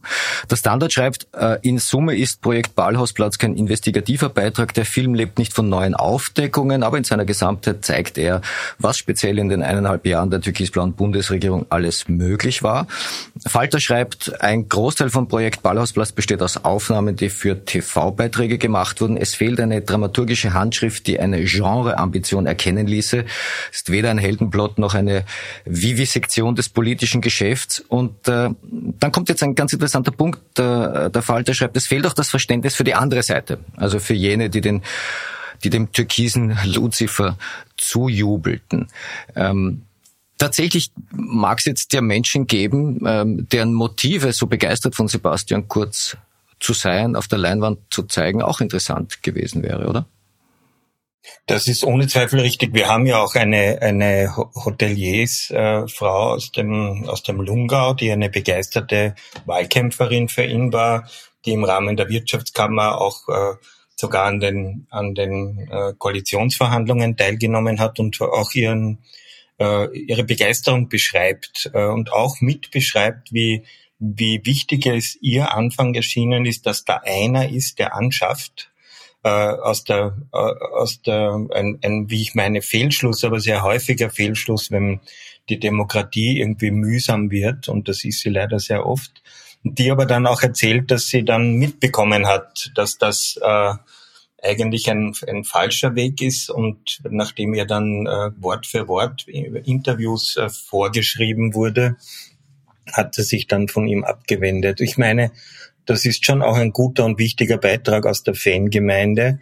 Undifferenzierte Heldenepen, finde ich, müssen in so einem Film nicht vorkommen. Und ja, mein, die Filmkritik vom Falter ist ja immer so eine eigene Geschichte. Also ich bin immer sehr gut gefahren, dass ich mir die Filme, die im Falter verrissen worden sind, angeschaut habe. Die waren meistens sehr gut.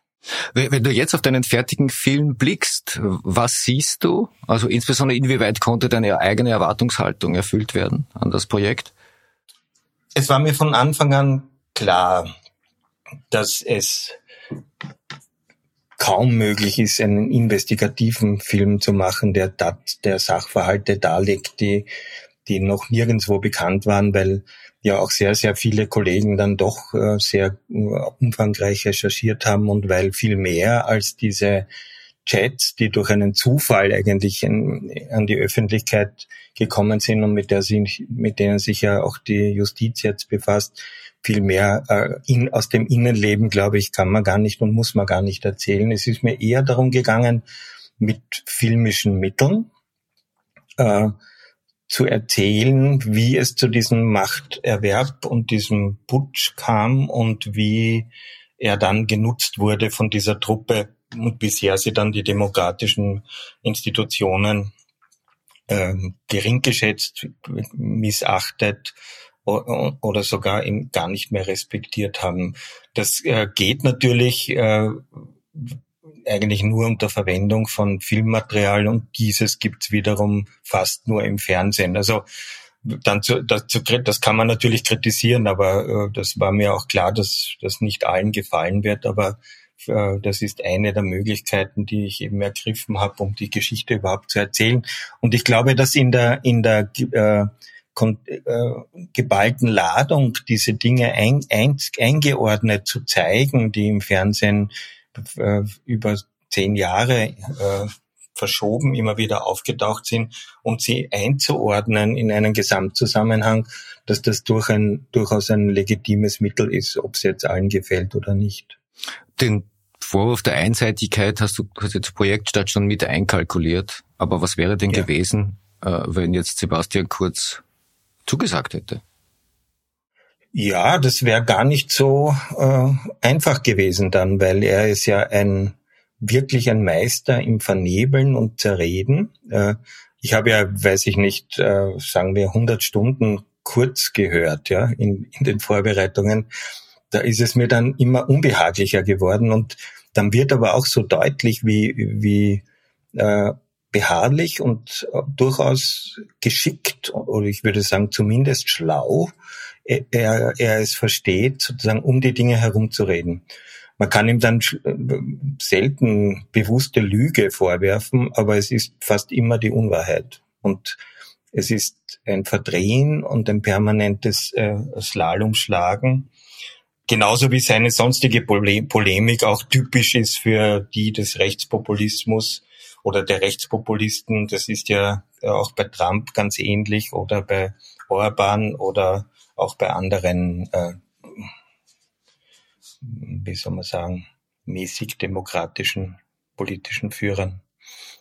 Tatsächlich beschreibt ein Film ja die Wandlung eines äh, jungen, aufstrebenden, konservativen Politikers, der gern Party macht, hin zu einem äh, nach rechts gekippten Politiker und zwar schlicht aus offenbar aus äh, taktischen Erwägungen heraus. Genau. Genau. Wobei ich für mich schon auch ein bisschen überraschend war, dass ich äh, sehen musste und verstanden habe, dass auch schon diese diese jugendlichen Präsentationen äh, samt Geilo Mobil, was ja eigentlich, äh, sagen wir jetzt, relativ botschert und nicht sehr intelligent wirkt, dass das auch schon als Kalkül passiert ist. Das ist dem Sebastian Kurz nicht passiert. Der war damals genauso mit einer Maske ausgestattet, wie er es später war, nur die Masken haben sich ein bisschen gewechselt, ge geändert. Das hat schon der Madatana und seine Leute gezielt konfiguriert, um eine Marke zu schaffen. Und er war ja wirklich von da an wirklich in aller Munde und bekannt. Zuerst hat man sich über ihn geärgert, aber man hat ihn gekannt. Oder man hat ihn belächelt, aber man hat ihn gekannt. Dann hat man gestaunt und dann hat man gesehen, zu was er alles fähig ist. Ähm, Philipp Malatana war eine der angefragten Personen deinerseits? Ja, genau. Mhm. Äh, taucht im anderen Film auf. Äh, wie schaut's mit äh, dem Herrn Frischmann aus? Auch angefragt? Ja, selbstverständlich. Taucht auch es im anderen im aus. Film einen Schlussroller. Äh, Viele Namen habe ich gesehen. Credits, ja. ja, 35, die keine Interviews gegeben haben. Das gilt natürlich auch für Fleischmann, Steiner, Genau. Kurz selbst, die alle im anderen Film auftauchen übrigens. Ähm, ja. Das Phänomen Sebastian Kurz ist ein Medienphänomen. War es immer, ist es anscheinend immer noch. Was hast du da im Zuge der Recherchen mitgenommen über die Rolle der Medien rund um den Aufstieg von Sebastian Kurz? Ja, ein Teil dieses ähm, Machtplanes, der Projekt Ballhausplatz, bezieht sich ja auf die Medien. Äh, man muss sagen, dass die Medienkorruption von dieser Truppe rund um Kurz nicht erfunden ist. Die gab es davor schon. Das war vor allem der äh, Herr Feimann, der da äh, sehr virtuos, virtuos zugange war. Aber sie haben es zur perfiden Perfektion äh, äh, betrieben und haben, haben da wirklich äh, ohne jede Hemmnis äh, Steuermittel eingesetzt und damit vor allem die Boulevardmedien, die großen Medien äh, für sich eingenommen. Das sieht man äh, und das war eines ihrer Erfolgsrezepte.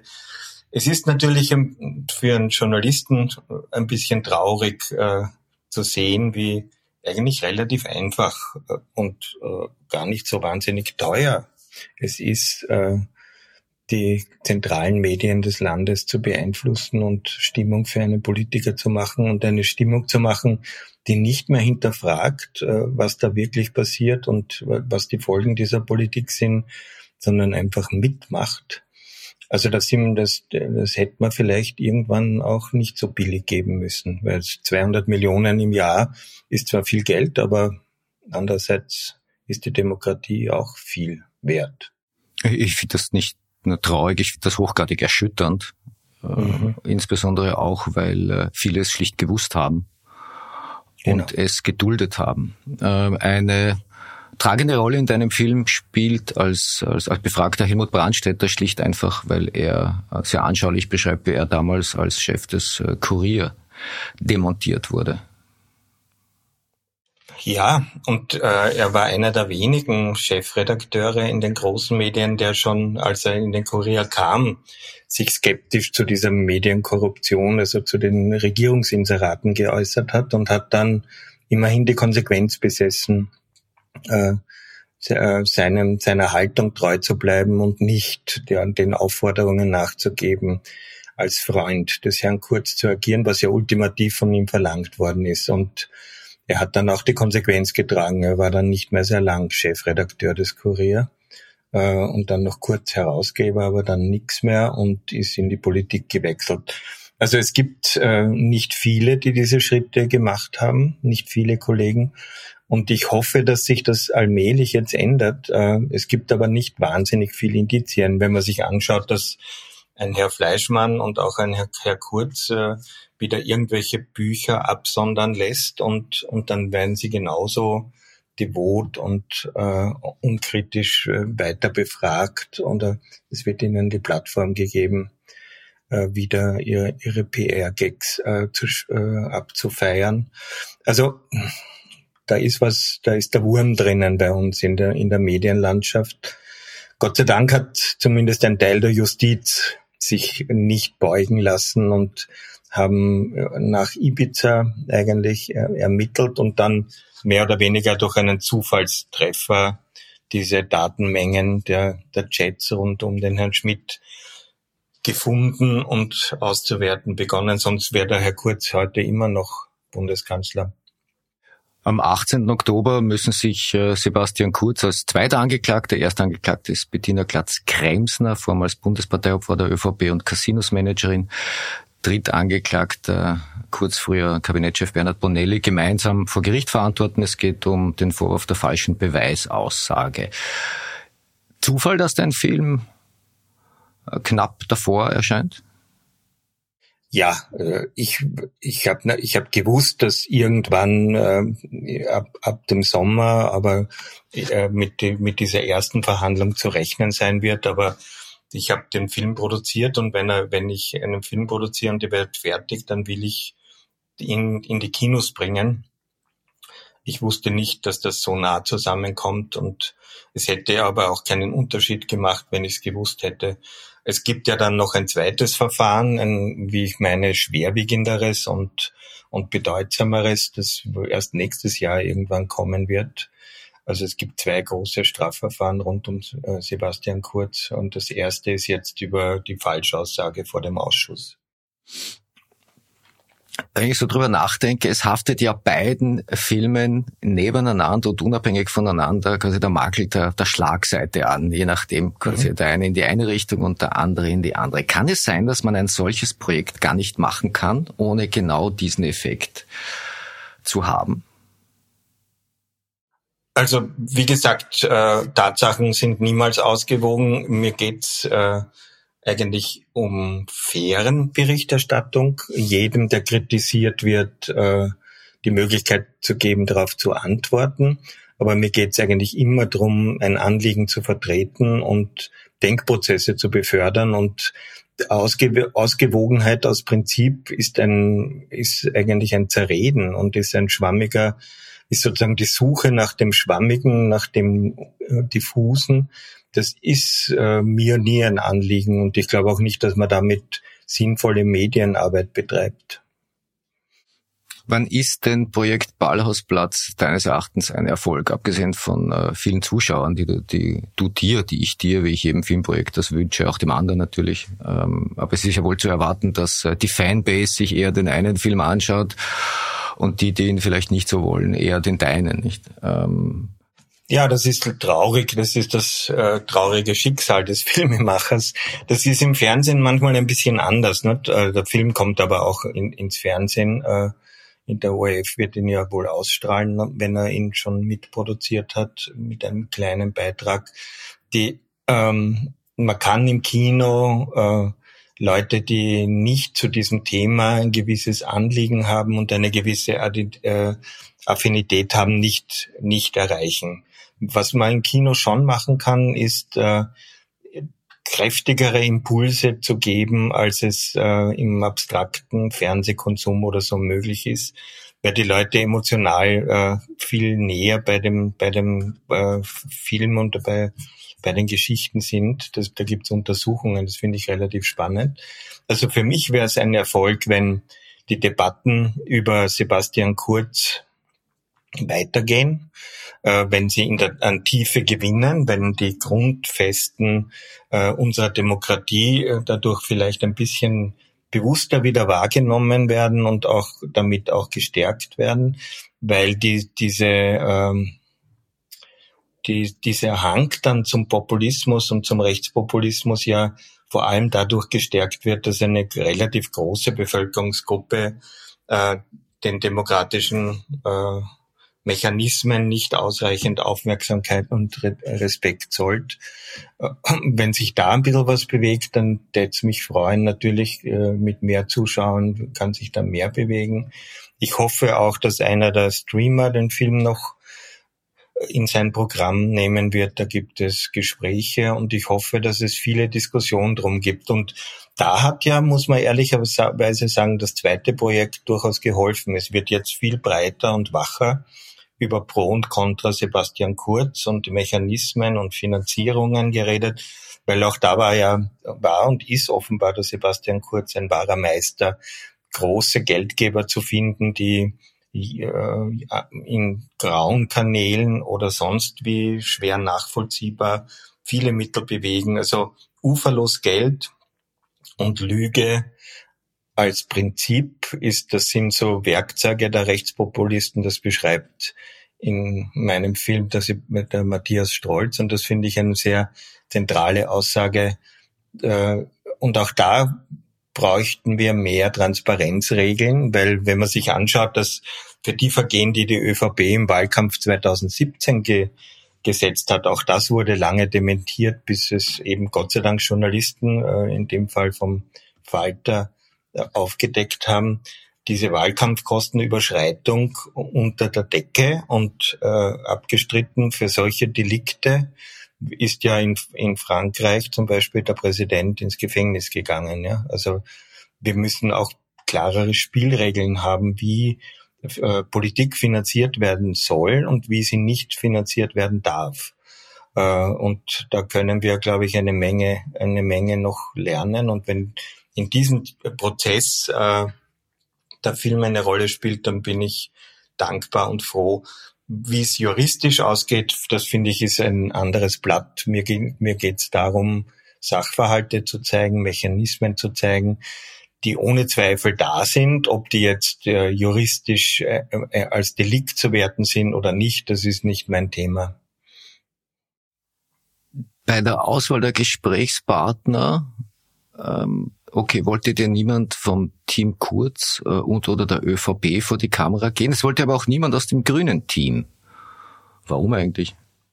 Nein, das stimmt so nicht. Äh, einer der, der Protagonisten aus dem Dokumentarfilm 2010 äh, ist ein Grüner äh, und mit dem habe ich auch gedreht. Das war der Werner Lobo, äh, der sich aber dann jetzt so weit weg von der Politik entfernt hat, dass, äh, dass leider seine Geschichte, die er dann mit beitragen konnte, quasi eher in ganz andere Sphären geführt hat äh, und deswegen kommt er nicht vor. Und ähm, unter denen, die besonders klug und tiefgründig über Sebastian Kurz gesprochen haben, äh, ist tatsächlich kein Grüner, weil mir da keiner eingefallen ist. Von blauer Seite äh, Johann Gutenus, den fand ich tatsächlich überraschend. Warum ausgerechnet er? Weil er der Einzige war, der zugesagt hat wahrscheinlich. Nein, weil er in diesem Film 2010 der Wahlkämpfer der jungen FPÖ ist. Der kommt, äh, da, da, da gibt's den Peko Baxant, der junge Sozialdemokrat. Da gibt's den Gutenus, der da äh, in den diversen Märkten äh, agitiert. Und es gibt den Sebastian Kurz, und eben den grünen Vertreter. Das war ja der Beginn vom Film äh, und ist der Beginn vom Film. Und diesen vier Personen äh, bin ich gerne gefolgt. Ähm, und äh, da, das war der Gutenus. Und zu meiner Überraschung, ich habe eher damit gerechnet, dass er ablehnen wird, hat er relativ schnell und unkompliziert Ja gesagt. Gut, mittlerweile sind die auch keine Freunde mehr, so sie es überhaupt gewesen, je gewesen sein sollten. Sollten, ja, ja das ist richtig. Ich werde dieser Tage äh, immer wieder mal gefragt, ob Sebastian Kurz vor einem Comeback steht. Ich habe keine Ahnung. Hast du eine?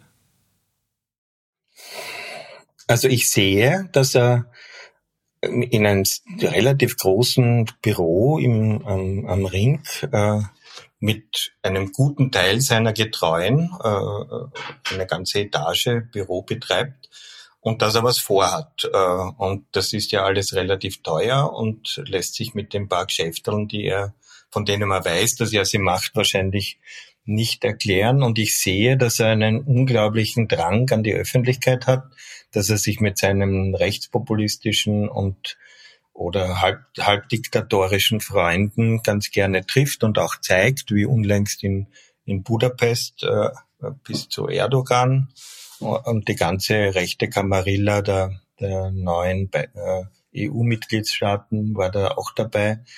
Ich sehe, dass er sich nach wie vor mit Netanyahu trifft. Äh, das tut wahrscheinlich niemand, der sich wirklich von der Politik verabschiedet hat. Dass er Hof hält in Salzburg, wo er keine aktive Rolle mehr spielt und dort Einladungen gibt für einige hundert Personen rund um die Festspiele. Er hat einen, einen starken Hang zu dieser doch politischen Öffentlichkeit und ich glaube, dass er ganz, dass er das fast nicht aushält ohne und nur welche Pläne er im Detail hat, kann ich nur ahnen. Äh, ja, er wird was vorhaben, sonst würde er sich nicht so benehmen und wie er das tut. Also kurz, der Film von Sascha Kölnreitner würde einer äh, einem politischen Comeback jedenfalls nicht im Wege steht, aber in letzter Konsequenz deiner ja auch nicht. Also die Gemengelage sorgt ja dafür, dass ihm letztlich sogar beide Filme politisch nützen könnten. Ja, wenn das so ist, dann wäre meiner nicht wirklich gelungen. Äh, das müsste ich dann auch zur Kenntnis nehmen. Lieber Kurt, danke für das Gespräch. Ich danke. Das war die heutige Ausgabe der Dunkelkammer und ich hoffe einmal mehr, es hat euch gefallen. Feedback und Informationen gerne an redaktion.diedunkelkammer.at. Freue mich über konstruktive Kritik. Hinweise werden wie stets vertraulich behandelt. Bleibt mir gewogen. Ihr hört von mir.